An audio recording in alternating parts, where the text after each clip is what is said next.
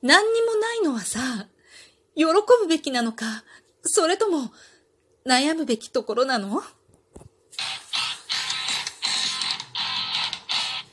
今日もなるようになるさ。こんにちは、アラフォー母ちゃんこと冬木玲です。この番組は私冬木玲が日々思うこと、本の朗読や感想など気ままに配信している雑多な番組です。2021年、今年もどうぞよろしくお願いします。あのね、耳が痛かったのよ。もうね、年明け早々、耳が痛かったのよ。よく考え、でももっと振り返ってみると、もしかしたら、大晦日の日も痛かったかもしれないの。でね、私さ、耳がちょっと難聴があるってよく配信でも言ってるんだけど、左だから、左の耳ってすごい大事なの。なんかもうさ、電話を、電話でね、相手の声を聞いたりとか、まあ、こうやってラジオを聞いたりとかするときも、この左耳がもうすごい頼りなのよ。で、この左耳が聞こえなくなったら、私はもうすごい困るって。だってさ、話すにはやっぱりさ、人の、人の言ってることが聞けなきゃ話せないじゃない？まあいいんだけどさ、一人で勝手に喋ってても。でもね、そう、だから、で、痛いのは左耳なわけよ。で、これはまずいと思って、31日はね、あんまり気づいてなかったんだよね。でも振り返ってみると、なんか、なんか痛いって、頭のさ、こうちょっと隅の方で思ってたなって思うのね。で、なんか思いっきり気づいたのが、3日前のお風呂上がりよ。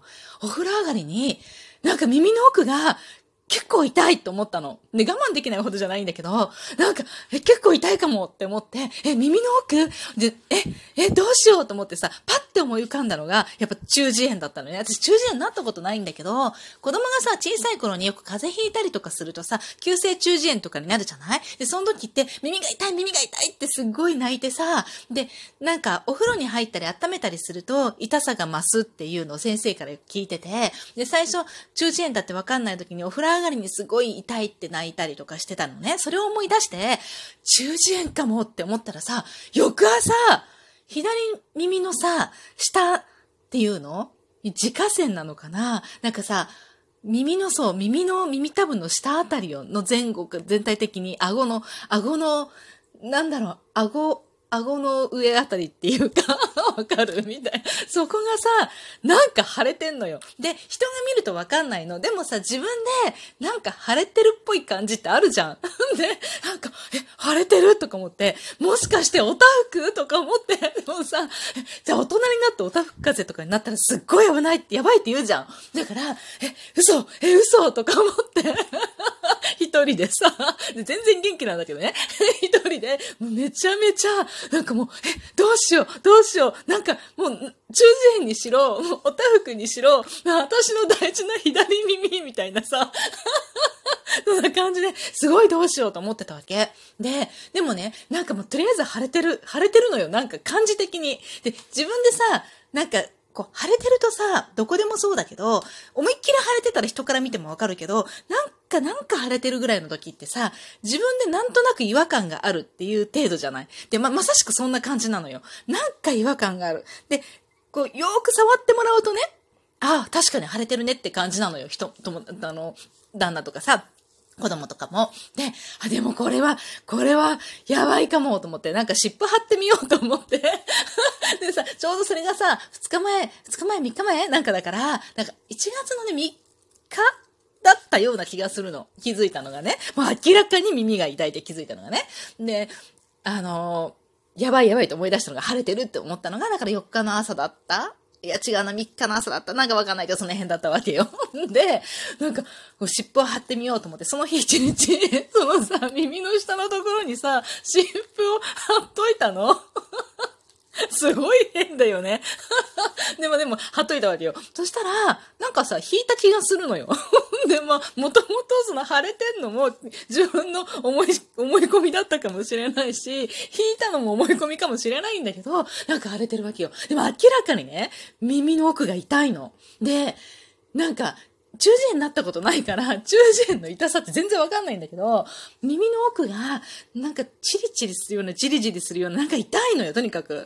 で、旦那に耳が痛いって昨日言ったわけ。病院行けよとか言われて、でね、病院をね、探したら大体1月4日まで大体休みなんだよね。で、5日から開くとか、6日から開くとかが多いわけよ。で、しょうがないから、4日の日はさ、1日さ、痛い痛いと思いながら、でも我慢できるんだよね。痛いんだけど。痛い痛いと思いながら もう我慢して過ごしたの。そうするとね、4日の昼過ぎあたりから、喉の左半分だけ痛くなってきたわけ。やばなんか喉も痛くなってきたとか言って、ね、喉が痛くなった時って私いつもマヌカハニーをペロって舐めると治るの。だから、なんか風邪ひいたのかもしれないからと思って、全然元気なんだけどさ。で、だけど、マヌカハニーをペロって舐めて、もう一日過ごしたんだけど、何回舐めても治んないのよ。で、おかしいと思って、で、なんかもうとにかくさ、一旦気になり出すとさ、痛いのってずっと気になるじゃん。でさ、なんか喉もね、しかもさ、喉痛くなるとき、両方痛くなるでしょ、普通。っていうか、私はいつもそうなのよ。だけど、右半分は全く痛くないの。で、左側だけ、左半分だけ痛いのよ。で、耳も左だけ痛いのよ。で、なんかおかしいなと思いながら、まあ過ごしたの。で、その前にさ、もうこれは多分四十型だと思うんだけど、左側の肩が痛いわけよ。最近。最近っていうか12月の後半ぐらいから、なんか左の肩が痛いって旦那に言ったら、旦那もなんか左肩が痛いして、肩がね、両肩らしいんだけど、なんかシャンプーする時も頭が痛いぐらい上がらないんだよね って言うから、四十肩だねとか言って笑ってたんだけど、なんかさ、左ばっかじゃない？なん、なんだろう、なんていうの？左の肩でしょ？それから、左の喉でしょ？それから左耳でしょ？なんか左おかしくない？と思って。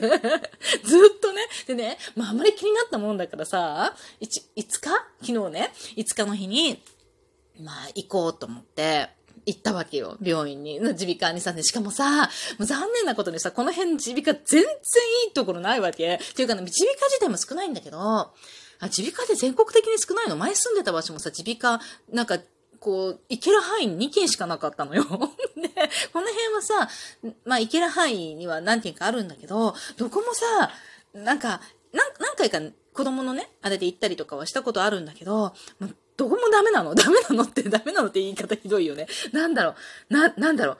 えっとね、一軒は、全然いい先生だったんだけど、子供がね、なんか、何、何だったっけなもうちょっと忘れちゃったんだけどさ、なんか、蓄能じゃなかったなでも、なんか、うん、なんか鼻の不具合でさ、行ったわけよ。で、すごいいい先生だと思う。で、ずっといい先生だと思ってたんだけど、うちはさ、長男が発達障害があるから、なんか、なんだろう、いつもこう、突然、何の説明もなしにやられると、待って待って待ってみたいな、何するの？何するの？ってもそれがさ、説明されれば分かったってできるんだけど、説明されないでいきなりやられるとダメなのね。で、長男がさ、待って待って何するの？何するの？って言うと先生はさ、ああ、突然だと怖いねとか言ってすっごい丁寧に説明してくれるの。で、ある時、まあ何回か、もうね、何ヶ月か通ってたから、ある時、あその発達障害があることを、まあ、雑談の中っていうか、まあ、その中でちょっと言ったのよ。言った瞬間に、看護婦とかに呼んで、押さえつけろとかって、もう、突然押さえつけ、全然暴れたことないんだけど、突然押さえつけられて、その日も穏やかに全然普通にいたんだけど、もう態度が急変しちゃって、えー、何それ？みたいな。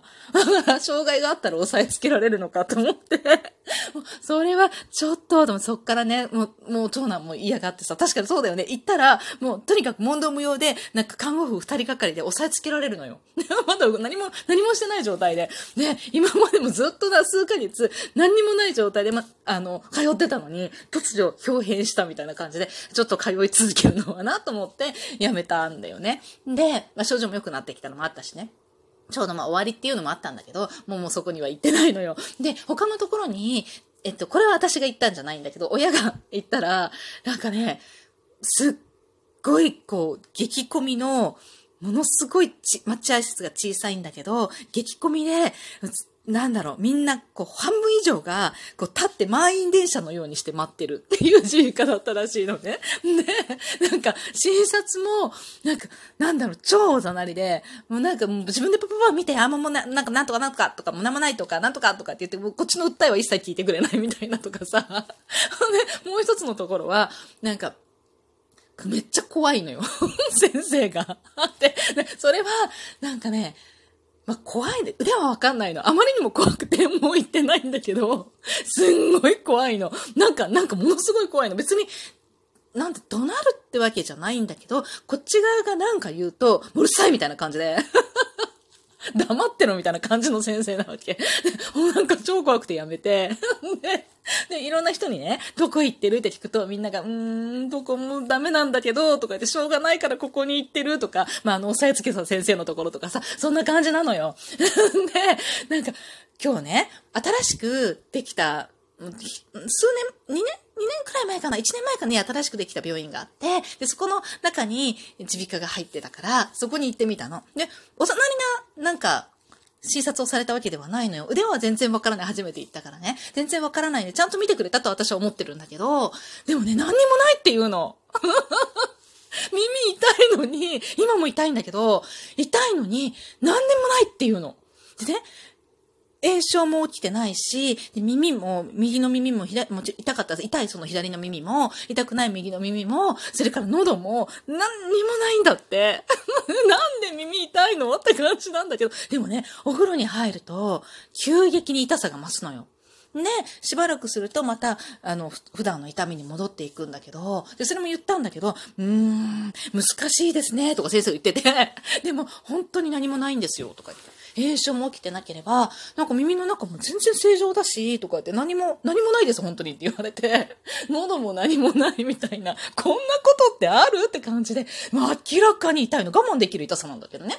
明らかに耳痛いのよ。何なの？って思ってさ、いや、すっごい厄介だよね、とか思って。これでさ、まあ痛みが引いていけばいいんだけど、引かなかったらさ、すごく嫌じゃない？なんか、もう激烈、激痛とかじゃないからさ、なんかまあ、我慢してやり過ごせるんだけどさ、えー、鬱陶しいよね。なんかもうなんもないって、どうなのよみたいなね。笑ってる場合じゃないのよ、でも、って感じなんですけどね。というわけでね、今日は、まあ、耳が痛いのよの愚痴でした。今日も最後まで聞いていただきありがとうございました。またね